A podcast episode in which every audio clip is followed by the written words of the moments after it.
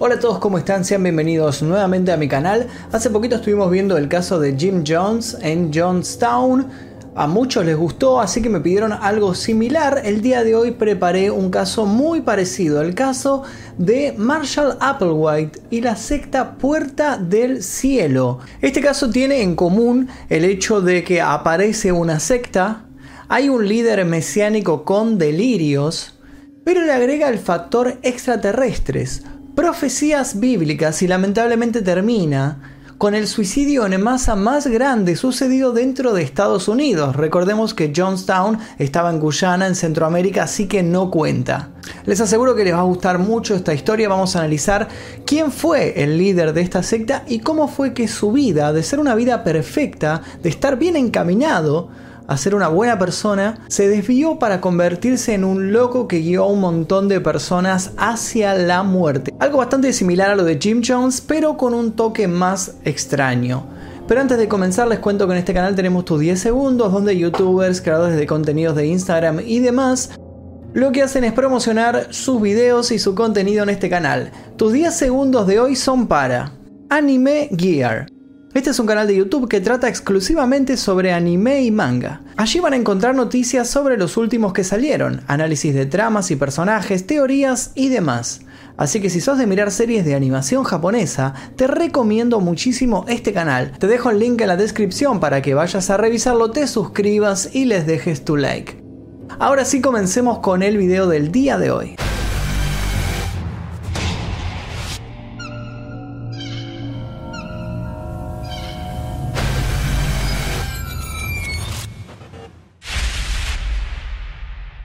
Marshall Herf Applewhite nació el 17 de mayo de 1931 en Austin, Texas, en Estados Unidos. Fue hijo de Marshall Hebb Applewhite Sr. y Louis Applewhite y tuvo tres hermanos. Dado que su padre era un ministro presbiteriano, Marshall creció dentro de un contexto religioso en su casa. Asistió a la escuela secundaria Corpus Christi y al Austin College. En este último, participó en numerosas organizaciones estudiantiles. Luego de eso estudió en varias universidades y también sirvió en el ejército de los Estados Unidos. Después de terminar sus estudios por un breve periodo de tiempo, dio clases de música en la Universidad de Alabama. Obtuvo un título de grado en filosofía en el año 1952 y más tarde ingresó en el seminario de la Unión Presbiteriana para estudiar teología con la esperanza de convertirse en un ministro como su padre. En esa época contrajo matrimonio con Ann Pierce y más adelante tuvieron dos hijos. Poco después de haber comenzado sus estudios en el seminario presbiteriano, decidió abandonarlos para intentar una carrera como cantante. Él era un cantante de tono barítono y le gustaba mucho la música coral y también la música de Handel. En el año 1954 se anotó en el ejército de los Estados Unidos y sirvió como soldado en Austria y en Nuevo México. Abandonó el ejército en el año 1956 e ingresó en la Universidad de Colorado, donde obtuvo una maestría en música con especialización en teatro musical. Luego de eso se mudó a Nueva York. Ahí intentó convertirse en un cantante pop, pero no tuvo suerte. Más tarde, se fue para dar clases en la Universidad de Alabama. Y allí fue donde comenzaron los escándalos en su vida. Hasta ahora su vida era bastante, bastante tranquila, pero cuando ingresó en la universidad, al poco tiempo fue expulsado por comenzar una relación homosexual con uno de sus alumnos. Estamos hablando de una época en la cual las personas homosexuales eran muy mal vistas y más en la posición en la cual estaba. Él tenía un puesto jerárquico y estaba estableciendo una relación con un alumno, algo que por más que ambos fueran mayores de edad, no estaba bien visto, por lo cual tuvo que renunciar a la universidad y tuvo que desaparecer del lugar. En 1965 se separó de su esposa y firmaron el divorcio tres años después. Obviamente todo esto fue a raíz del escándalo. Tras dejar esta universidad se mudó solo a Houston, Texas, en el año 1965 para empezar a dar clases en la Universidad de Santo Tomás. Sus estudiantes lo consideraban un muy buen orador y además decían que tenía buen gusto para vestir. Ocupó la dirección del departamento de música y también logró un sueño a pequeña escala. Se convirtió en un muy buen cantante, pero de manera local. Fue director del coro de una iglesia episcopal y cantó dentro de la compañía Houston Grand Opera. En Texas se mostró abiertamente homosexual durante un breve periodo de tiempo, pero también comenzó una relación con una chica. Esta chica al poco tiempo tuvo que cortar esta relación presionada por su familia. Esto sumó a Applewhite en una profunda depresión. En 1970 renunció a su puesto dentro de la Universidad de Santo Tomás, alegando obviamente depresión y factores emocionales. Muchos de sus biógrafos insisten en que no fue la depresión lo que lo hizo salir de este lugar, sino que volvió a suceder lo mismo. Comenzó una nueva relación homosexual con otro de sus alumnos y nuevamente comenzó el escándalo, por lo cual tuvo que también desaparecer de este establecimiento. En 1971 se mudó a Nuevo México, donde creó un pequeño restaurante que en muy poco tiempo tuvo bastante éxito. El problema fue que su padre falleció en este momento y esto lo volvió a sumir en la depresión. Abandonó el restaurante y se mudó nuevamente a Texas. Por estos tiempos sus deudas aumentaron y se vio obligado a pedir prestado dinero a sus amigos. En 1972 conoció a una persona que le cambiaría la vida para siempre, y aquí se daría comienzo a una cadena de sucesos que finalizarían con un gran suicidio en masa. Allí fue donde conoció a Bonnie Nettles, una enfermera con graves problemas emocionales, que estaba muy interesada en la teosofía y era una gran estudiosa de las profecías bíblicas. Ellos se hicieron amigos cercanos muy rápido, y más tarde Applewhite diría que apenas la conoció sintió como si la conociera de toda la vida. Esto le hizo llegar a la conclusión de que en realidad se habían conocido y habían sido pareja en una vida anterior porque ambos creían en la reencarnación. Nettles por su parte dijo que unos extraterrestres se le habían presentado y le habían predicho que iba a conocer a Applewhite y que ambos tenían una gran misión en común. Para esa época él ya estaba bastante desencantado con el cristianismo, más que nada por la discriminación que había sufrido en la iglesia por ser homosexual, y había empezado a estudiar otras cosas como ocultismo, esoterismo y también astrología. También sostenía que había tenido varias visiones, como por ejemplo una en la cual se le había aparecido un ángel y le había dicho que él era el nuevo Jesucristo y tenía que guiar a la gente a la nueva era. Sus biógrafos sostienen que en realidad lo que sucedía es que durante estos años de gran depresión él estuvo desarrollando algo así como una esquizofrenia que le hacía tener este tipo de visiones extrañas. Applewhite se mudó rápidamente con Nettles y comenzaron a convivir, pero su relación no era para nada sexual. Según Applewhite, era la relación profunda y amorosa, pero platónica, que él siempre había querido tener. Nettles, por su parte, estaba casada y tenía dos hijos, pero cuando comenzó esta extraña relación con Applewhite, su marido le pidió el divorcio y se quedó con la tenencia de los chicos, porque por esa época ella también comenzó a tener alucinaciones y un comportamiento bastante extraño. Entonces la jueza le dijo que no era apta para criar a dos niños, así que perdió la potestad sobre ellos. Applewhite también perdió contacto de manera permanente con su familia. Él veía a Nettles como su alma gemela y muchos conocidos dirían que en realidad lo que sucedía es que Nettles tenía una personalidad muy fuerte y Applewhite se estaba dejando de alguna manera gobernar por ella.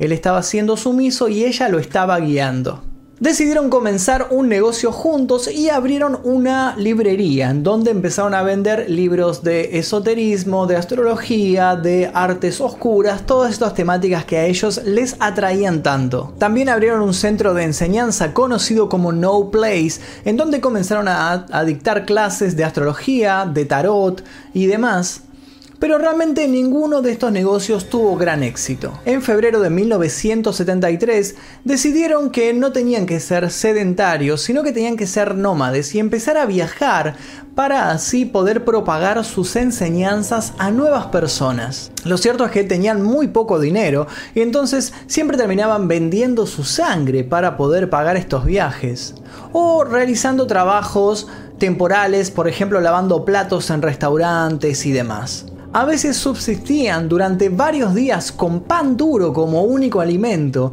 y dormían en carpas bajo las estrellas porque no podían pagar un hotel. Cuando iban a dormir en algún hotel siempre terminaban escapando a la mañana siguiente sin pagar el alojamiento. Por esos tiempos, una amiga de la época de Houston comenzó a mandarse cartas con Applewhite, él le contó lo que estaba sucediendo y decidió empezar a seguirlos. Ella se convirtió en la primera seguidora de su secta. En este viaje místico ellos generalmente daban charlas sobre la vida de San Francisco de Asís, recomendaban libros de algunos autores, como Helen Blavatsky, R.D. Lane y Richard Bach. Además de ellos siempre tenían una copia de la Biblia, la versión del rey Jacobo, y estudiaban numerosos pasajes del Nuevo Testamento, en especial aquellos que hacían referencia a la cristología, a sostener un estilo de vida austero, abandonar todo lo que eran posesiones materiales, abandonar los deseos carnales, para así lograr una vida plena y pura. Applewhite también leía por esa época muchos libros de ciencia ficción,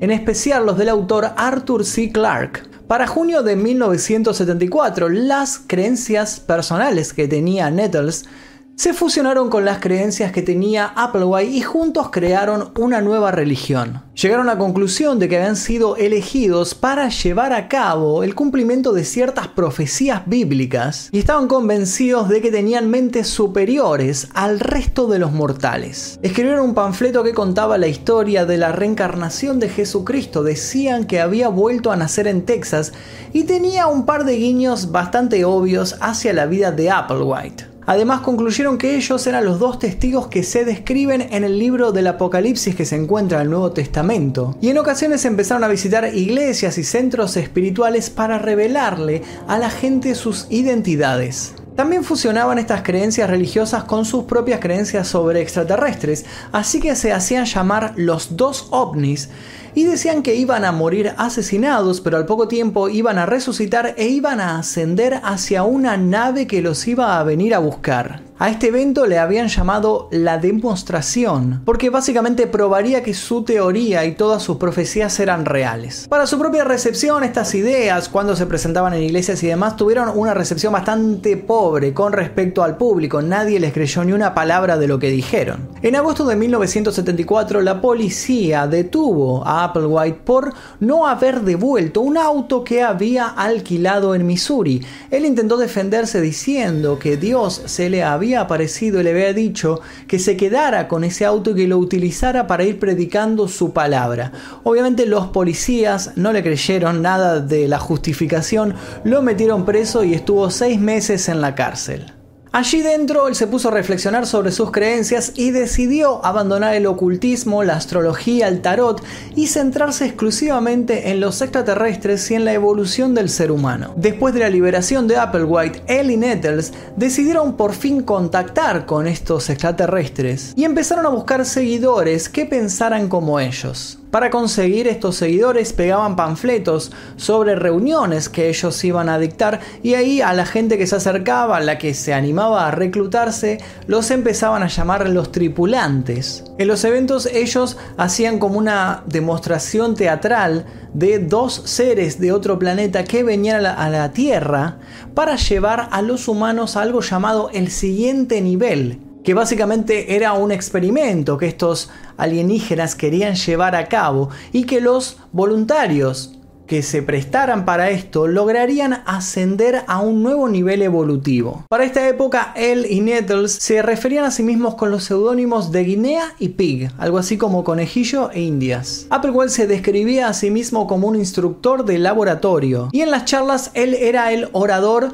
principal. Recordemos que él tenía muy buena oratoria por haber sido profesor en la universidad, sus alumnos siempre lo halagaban por esto, entonces él se encargaba de dar estas charlas, de hablar con la gente y Nettles se quedaba a un costado asintiendo, corrigiendo alguna que otra cosa, agregando algún detalle, pero siempre delegaba todo en él.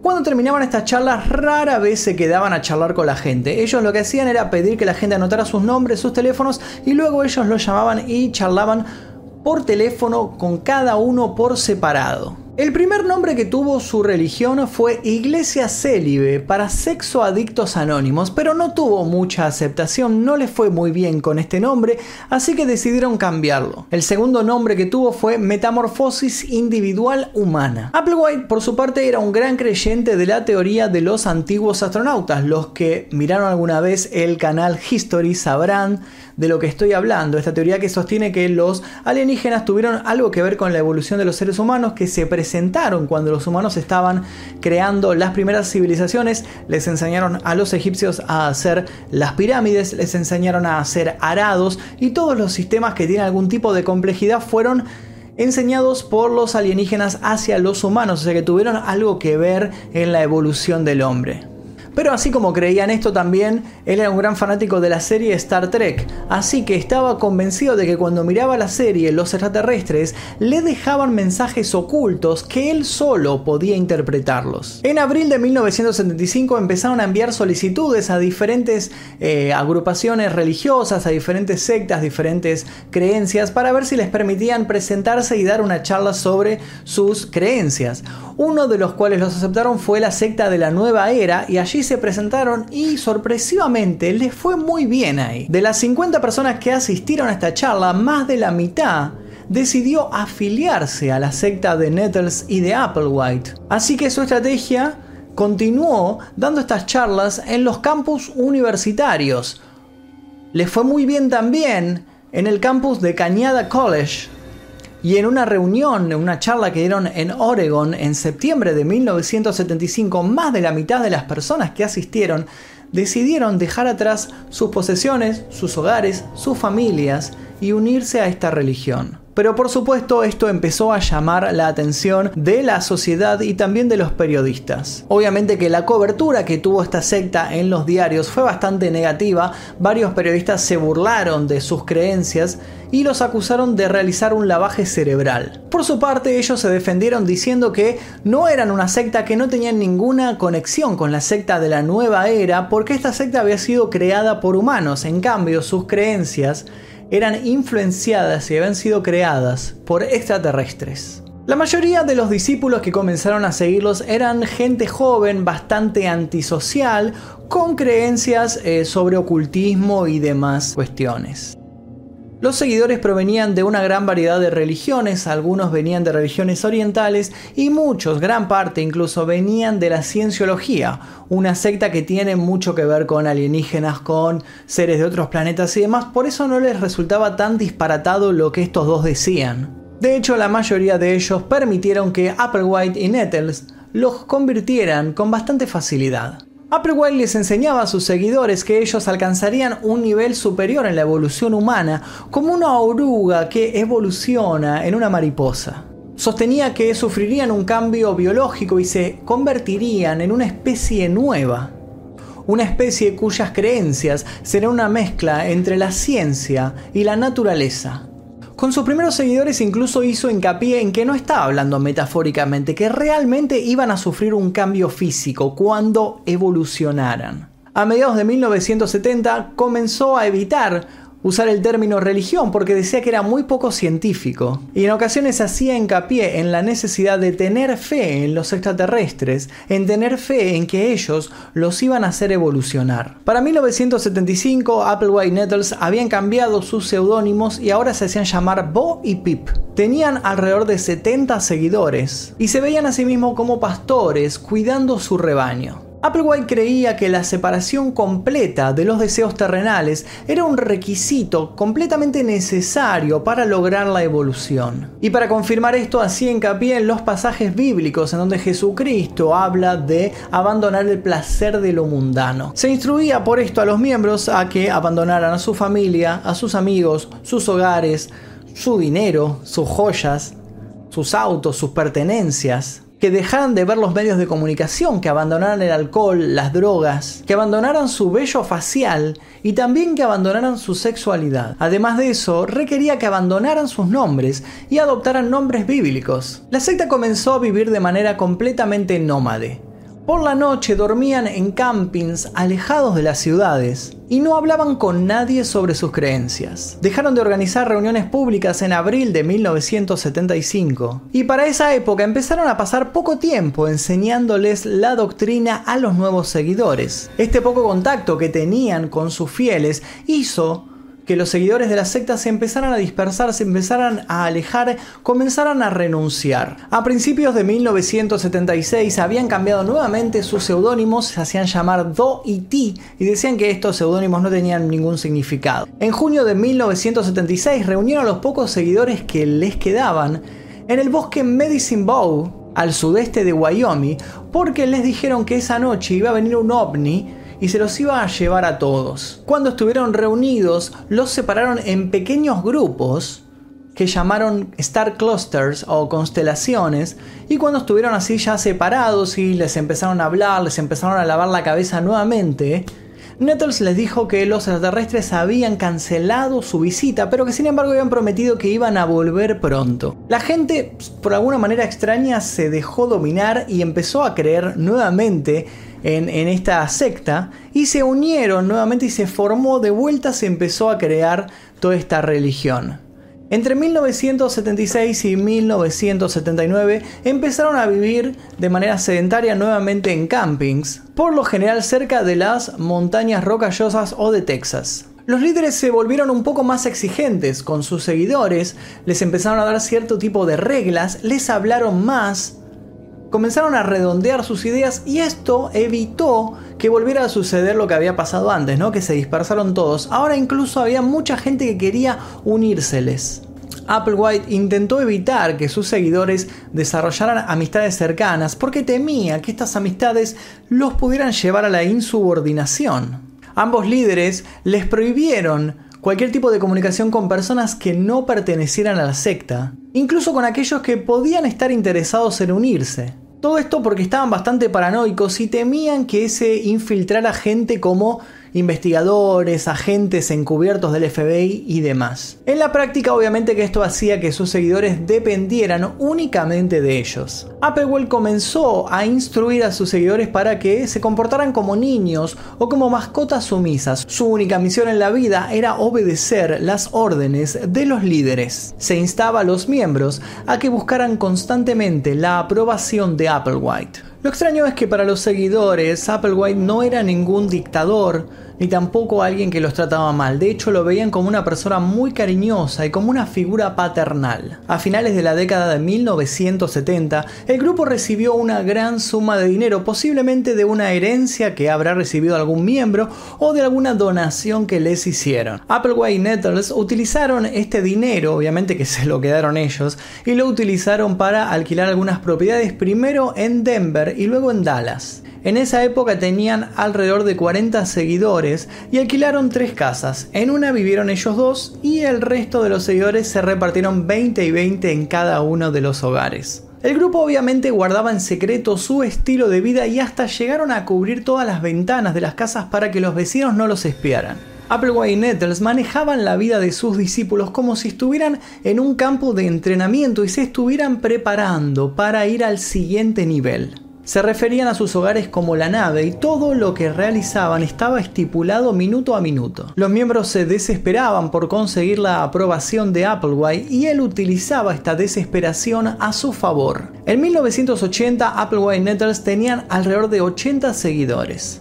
En 1982 comenzaron a aflojar un poco con sus exigencias y permitieron que los seguidores hablaran con sus familias. En el 83 aflojaron aún más los controles y les permitieron reunirse con sus familias para el Día de la Madre. Pero obviamente esto fue por poco tiempo y les dijeron que contaran en sus casas que estaban estudiando informática dentro de un monasterio. La intención de estas mini vacaciones obviamente era tranquilizar a los familiares y hacerles entender que estos seguidores estaban por voluntad propia metidos en la secta. En 1983 Nettles se sometió a una operación para que le extirparan un ojo porque le habían detectado un cáncer ocular.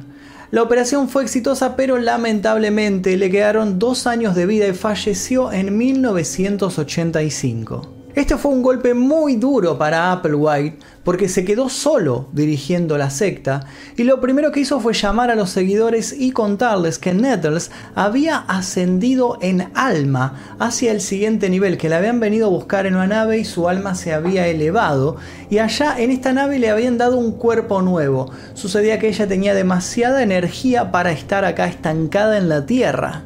Su intento para explicar el fallecimiento de su compañera utilizando su doctrina tuvo éxito y realmente una sola persona abandonó la secta luego de la muerte de Nettles. El problema fue que el propio Applewhite sufrió una crisis, una depresión, empezó a perder su fe. Y los estudiantes, sus seguidores, comenzaron a apoyarlo y acompañarlo en este periodo complicado. Más tarde él realizó una ceremonia en donde se casó de manera simbólica con ellos y procedió a decirles que Nettles había vuelto de esta nave y se encontraba ahora con ellos porque tenía todavía varias cosas por enseñarles. Él sentía que ella tenía un rol espiritual mucho más fuerte que el suyo. Comenzó a identificarla con el sobrenombre del padre y empezó a utilizar pronombres masculinos para hablar de Nettles. Mientras tanto, comenzó a animar a sus discípulos para que creyeran que él era la reencarnación de Jesucristo.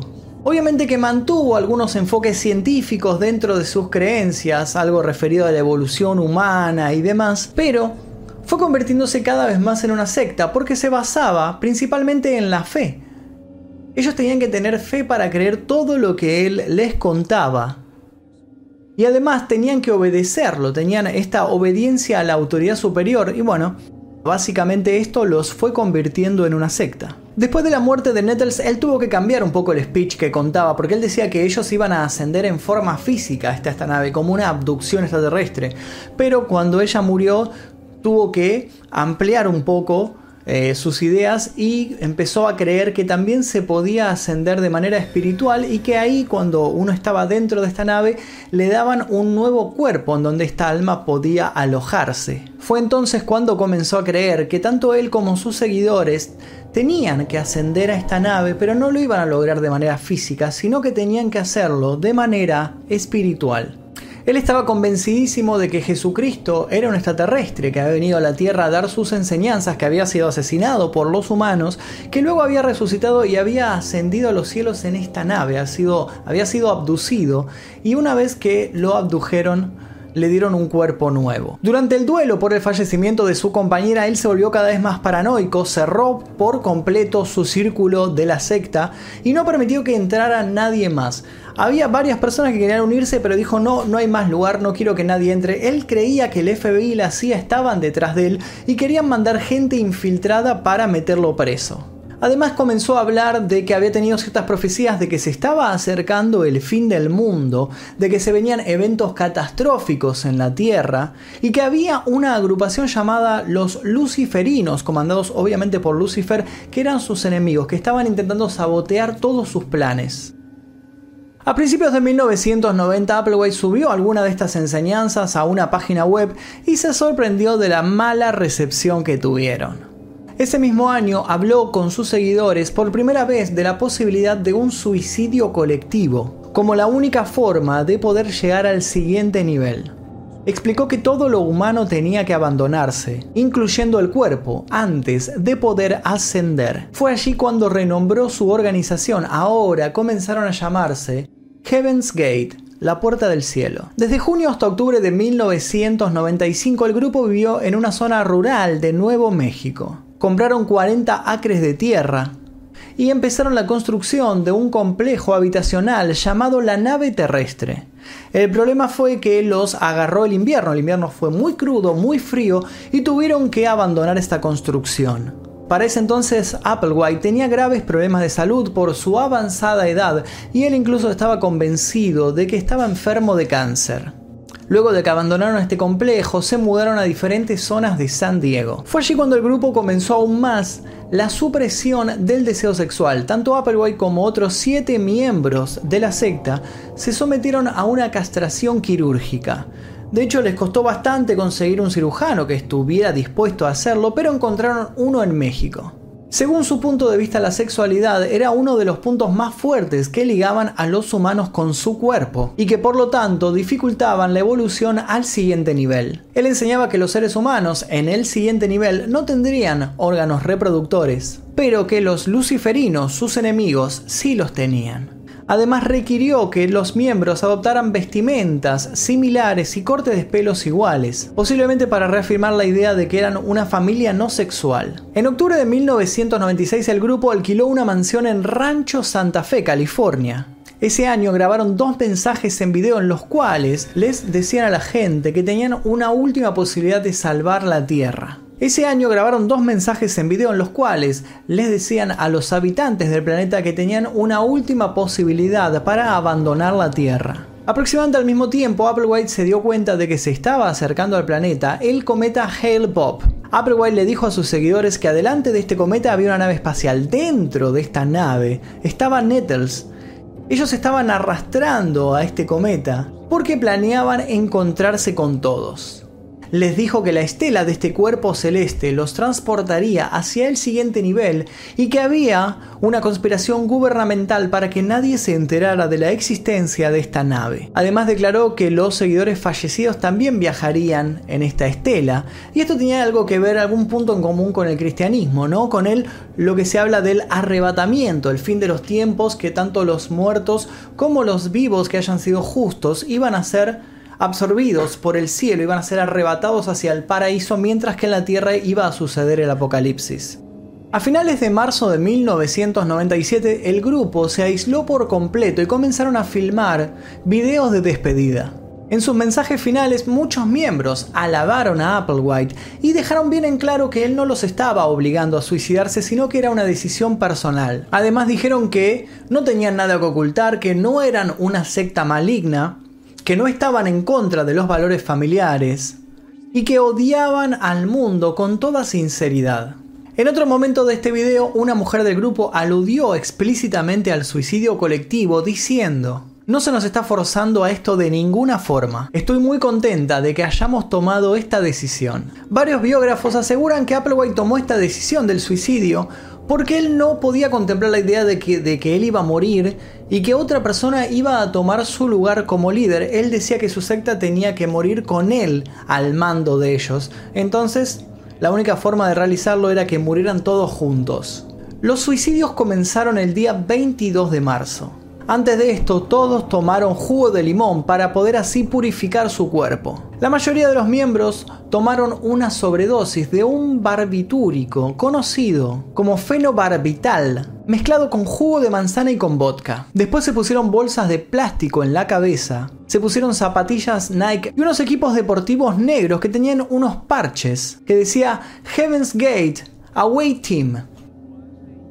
Junto a la mayoría de los cuerpos se encontraron unos bolsos con sus pocas pertenencias, algunos que otros dólares y sus identificaciones. Los sobrevivientes de la primera tanda de suicidios tuvieron que hacer la limpieza. Quitaron las bolsas de plásticos, los restos de la poción mortal y cubrieron los cuerpos con mantos de color morado. Las muertes tuvieron lugar durante tres días y Applewhite fue uno de los cuatro últimos que fallecieron. Tres asistentes lo ayudaron a suicidarse y después ellos también se quitaron la vida. Eran en total 21 mujeres y 18 hombres. El 26 de marzo el departamento de policía recibió una llamada anónima para que allanaran el lugar. Encontraron 39 cuerpos en la mansión fue el mayor suicidio colectivo de la historia de Estados Unidos. Los detectives encontraron el cadáver de Applewhite recostado en la cama de la habitación principal. Los forenses determinaron que su miedo al cáncer era infundado porque estaba sano de esta enfermedad, sin embargo, tenía arteriosclerosis coronaria. Estas muertes tuvieron un gran eco en los medios de comunicación. La cara de Applewhite apareció en la portada de la revista Times y de la revista Newsweek el 7 de abril. Su mensaje final fue transmitido en varias cadenas de televisión. Y comenzó un gran debate si Applewhite les había lavado el cerebro a sus seguidores o si ellos habían realizado esto por decisión propia. Muchos sugirieron que ellos habían decidido suicidarse porque eran tan dependientes de lo que Applewhite dijera que si él moría, ellos iban a morir junto a él porque no concebían su vida sin su líder. La mayoría de los fallecidos habían sido miembros de esta secta durante 20 años, así que estaban convencidos completamente sobre las creencias de Applewhite. Y se llegó a la conclusión de que se mataron porque realmente creían lo de la nave que los iba a venir a buscar, lo del ascenso, lo del siguiente nivel. Estaban convencidos que esto iba a suceder, que se iban a unir a este cometa. En la cobertura de los medios amarillistas, varios hicieron hincapié en la sexualidad de Applewhite y muchos lo titulaban como el gurú gay. De hecho, Troy Perry, un activista por los derechos de los homosexuales, dijo que esto del suicidio venía por traumas que él venía arrastrando por la discriminación que había sufrido cuando intentó mostrarse como homosexual frente al mundo. Lo cierto es que tuvo una enorme repercusión que continúa hasta el día de hoy, porque en la serie Padre de Familia incluso se hizo una parodia de Applewhite como un loco que venía reclutando adolescentes y luego los envenenaban. Es un tema bastante, bastante extraño y como les digo se convirtió en el suicidio masivo más grande de Estados Unidos porque Johnstown sucedió en Guyana, así que no cuenta como parte del territorio norteamericano. Así como esta, hay varias sectas más que realizaron este tipo de actos, como por ejemplo el de Texas, los davidianos, ya hablaremos de ellos más adelante. Le pido por favor que dejen su like si les gustó este video, suscríbanse si no lo hicieron todavía, activen notificaciones, toque la campanita ahí dos veces para que les avise cuando hay video nuevo, dejen sus comentarios con sugerencias sobre posibles casos, voy a estar atento a lo que ustedes escriban. Y también les recuerdo que pueden ver este y otros videos, todos los videos anteriores sin censura, sin publicidad y 24 horas antes que el resto, tocando el botón celeste que dice unirse ahí y se unen al clan Mephisto. Yo les prometo que no va a haber ningún ovni que nos va a llevar, no vamos a ascender a ningún cometa ni nada, simplemente van a tener todo este tipo de videos sin la censura que YouTube me obliga un poco a poner. Así que sin más que decirles, mi nombre es Magnum Mephisto, me despido, nosotros nos veremos seguramente en el próximo video. Adiós. We'll title this tape uh, Planet Earth About to be Recycled. Your only chance to evacuate is to leave with us. Planet Earth about to be recycled. Your only chance to survive or evacuate is to leave with us.